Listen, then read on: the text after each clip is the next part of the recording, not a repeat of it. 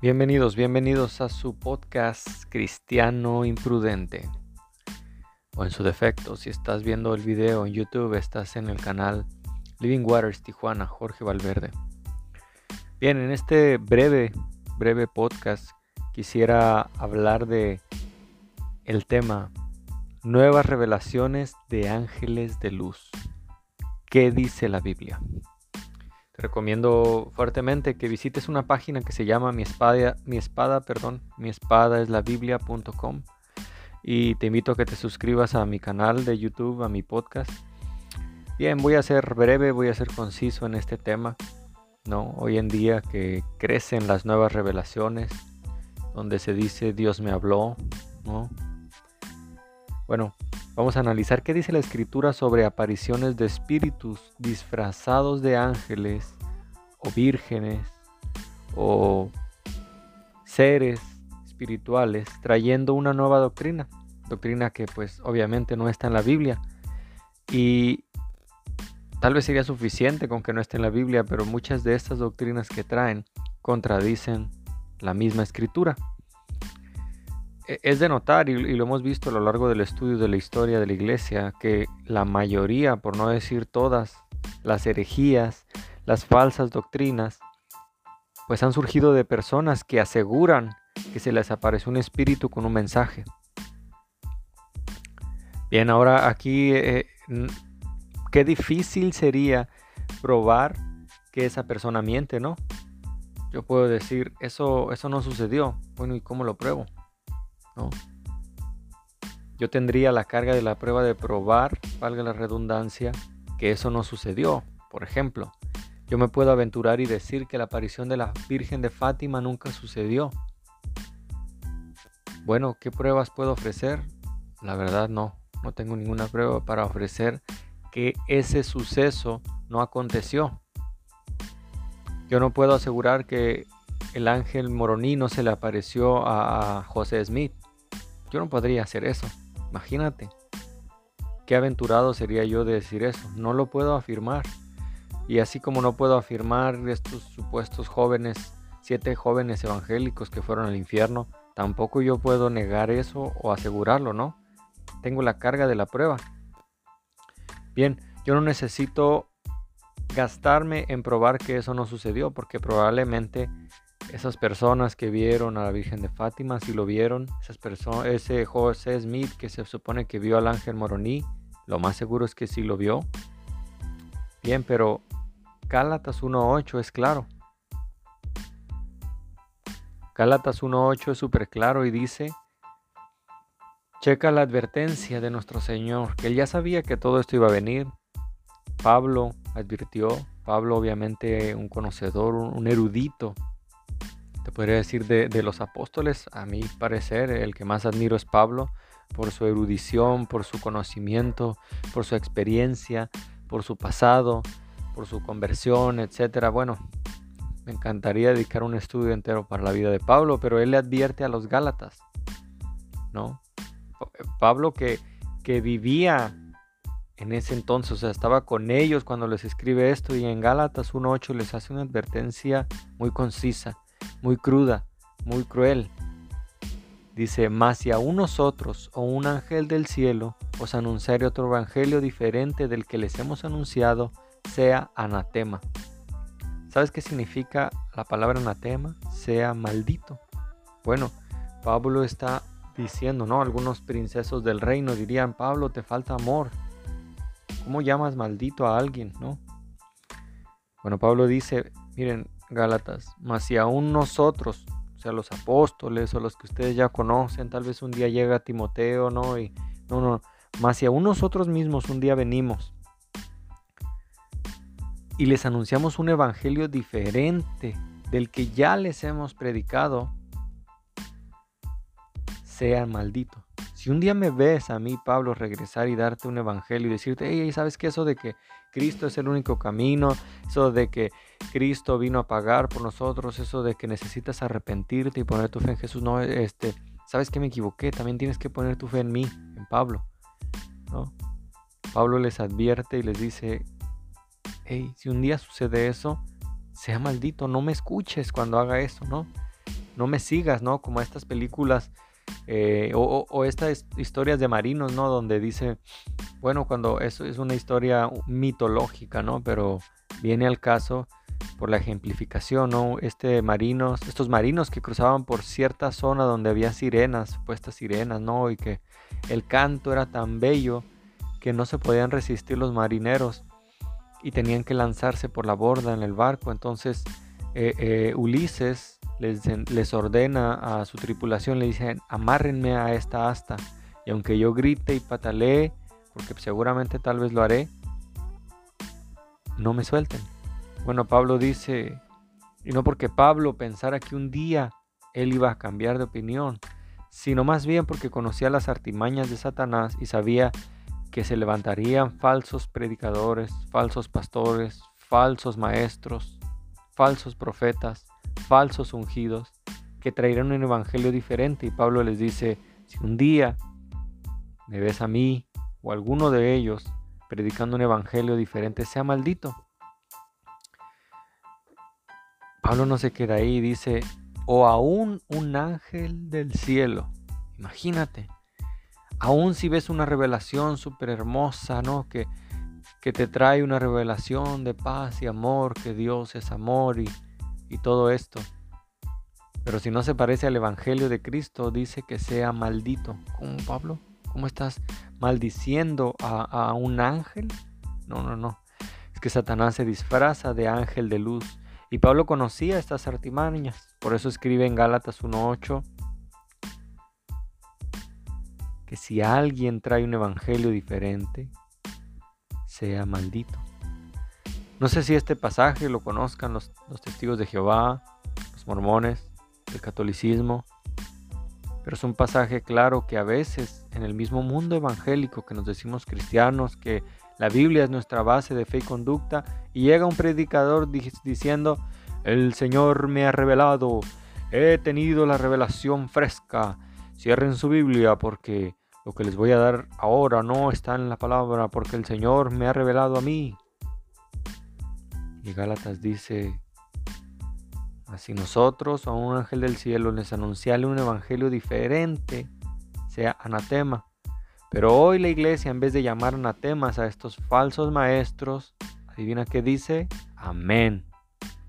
Bueno, la palabra anatema significa maldito y recordamos que hasta el mismo Satanás se disfraza. Segunda de Corintios 11:14, no es maravilla, porque el mismo Satanás se disfraza como ángel de luz. Entonces, si Satanás se disfraza como ángel de luz, ¿cómo sabemos si un espíritu es de Dios o no? Imagínate, qué difícil. Qué difícil lo que pides, Pablo. Si Satanás se puede disfrazar de ángel de luz y tú me dices que, pues, debo estar atento a, las artimañas de él, ¿cómo le voy a hacer, Pablo?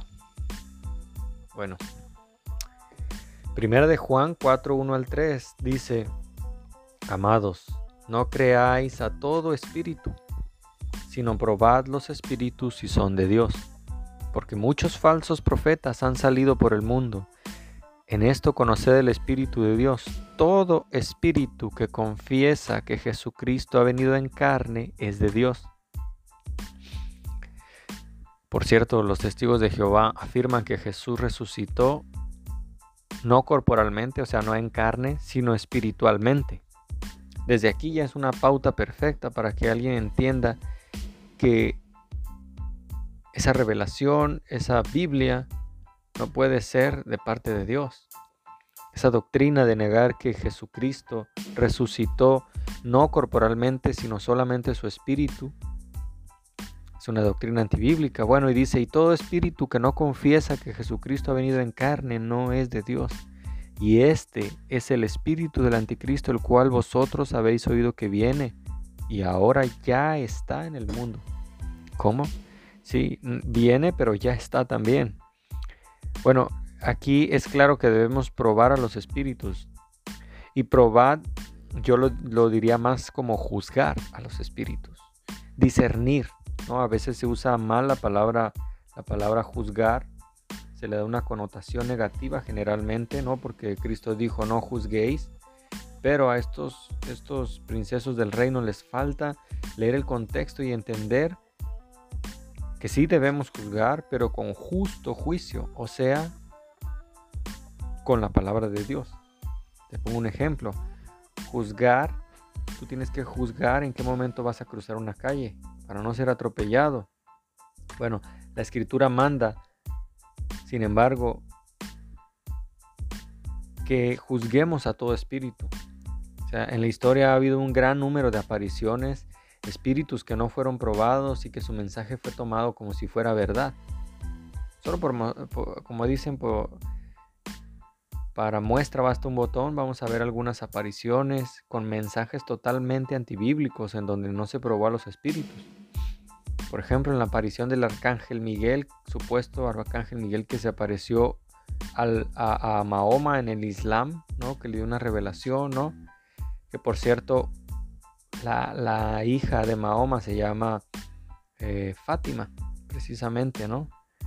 Esta aparición que hubo en, la Virgen de Fátima, eh, esta aparición de Guadalupe en el catolicismo romano, donde pide que le hagan un templo a ella, donde nunca exalta a Cristo, donde no les da el Evangelio. Eh, es una aparición que digo, yo no voy a cuestionar si sucedió o no, no voy a cuestionar si, si Mahoma vio un ángel que se le apareció, no voy a cuestionar si estos que dicen que vieron la aparición de Guadalupe lo vieron, lo más probable es que lo vieron. La pregunta es de quién venía esa aparición, de quién venía esa revelación. Bueno, la aparición del ángel Moroní a los mormones todas tienen en común algo y que traen, y este común denominador es que traen una doctrina nueva. Y como es una doctrina, una doctrina nueva, obviamente no está en la escritura. Entonces no se probó al espíritu que dio el mensaje, este supuesto mensaje, esta supuesta revelación. El espíritu no fue probado, así que bueno, la conclusión es que debemos tener presente esto. Si un espíritu se nos aparece, que Dios me libre de, estas apariciones, ¿no? Yo no necesito buscar apariciones, revelaciones frescas, ¿no? Revelaciones nuevas. Para mí me basta la Biblia. Pero si un día sucediera, debes probar ese espíritu. Si el espíritu declara que Jesús se hizo hombre y vino en carne a la tierra, es de Dios. De lo contrario, no aceptes ningún mensaje que traiga y repréndelo en el nombre de Jesús tal y como el ángel Miguel lo hizo con Satanás. Judas 1.9. Pero cuando el ángel Miguel contendía con el diablo, disputando con él por el cuerpo de Moisés, no se atrevió a proferir juicio de maldición contra él, sino que dijo, el Señor te reprenda.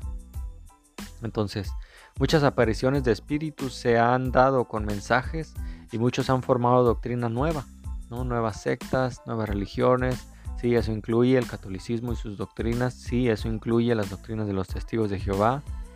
Han formado doctrina nueva de, estas supuestas apariciones, estas supuestas revelaciones, que por cierto también en los testigos de Jehová se ha dado, ¿no? Donde usaron una persona como Johannes Grieber que tenía revelaciones de, espíritus, un espiritista total que en eso se basa eh, Juan 1.1 de la traducción del Nuevo Mundo de los Testigos de Jehová, por si no lo sabías. Ahorita ya no lo citan porque obviamente se dieron cuenta del grave error en que cayeron al, usar a Johannes Grieber, pero bueno, ahora sabes que si esas apariciones agregan doctrina que no está en la escritura, o peor aún, que la contradicen, obviamente no son de Dios, son doctrinas que la Biblia llama doctrinas de demonios. Primera de Timoteo 4.1 pero el Espíritu dice claramente que en los postreros tiempos algunos apostatarán de la fe, escuchando a espíritus engañadores y doctrinas de demonios. El Espíritu, ¿cuál Espíritu? El Espíritu Santo dice claramente que en estos tiempos muchos se van a apartar de la fe. ¿De cuál fe? De la fe en la palabra de Dios, de la fe que está basada en las escrituras. Porque la fe viene por oír y oír qué? Oír la palabra de Dios. Entonces, van a estar escuchando espíritus engañadores que van a engañar a esta gente con falsas doctrinas, con falsas apariciones. Si estás esperando a ver un Satanás con cuernos, con cola de no sé qué, olvídate de esa imagen. Porque Satanás viene a disfrazarse de ángel de luz y él quiere darte lo más atractivo, lo que sea conveniente a ti, obviamente.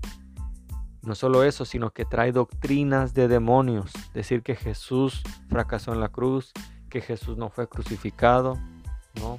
que Jesús resucitó, pero no corporalmente, que Jesús era hermano de Satanás, como afirman los mormones, que María también te puede llevar al cielo, como afirma el catolicismo, que Jesús solamente fue un profeta, pero no fue quien dijo ser, como afirma el libro de, Mahoma, ¿no? El, este profeta supuesto, doctrinas de demonios. Finalmente la escritura da una gran advertencia con respecto a agregar o quitar doctrina de la Biblia. No es solo quitar páginas, ¿no? Hay doctrinas que se agregan o se quitan a la palabra de Dios y Apocalipsis 22, 18 al 20 dice, yo testifico a todo aquel que oye las palabras de la profecía de este libro. Si alguno añadiere a estas cosas, Dios traerá las plagas que están escritas en este libro y si alguno quitare las palabras del libro de esta profecía, Dios quitará su parte del libro de la vida y de la santa ciudad y de las cosas que están escritas en este libro. El que da testimonio de estas cosas dice, ciertamente vengo en breve. Amén. Sí, ven Señor Jesús. Su iglesia dice, ven Señor Jesús. No necesitamos revelaciones nuevas. No, no necesitamos estar escuchando nuevos espíritus que vengan a hablarnos apariciones, andar buscando eh, esta interminable sucesión de apariciones y de, cosas extrañas. No lo necesitamos. La palabra de Dios es suficiente, es basta. Nos llena y nos tiene que dar la doctrina que necesitamos. Te animo a que analices si has estado poniendo tu fe en el hombre y sus apariciones y sus visiones, sea pastor, sea sacerdote, sea quien sea si no trae una doctrina que no es de la palabra de Dios, no le creas. Dios te bendiga. Gracias por escuchar este podcast estudio y de antemano muchas gracias por compartirlo.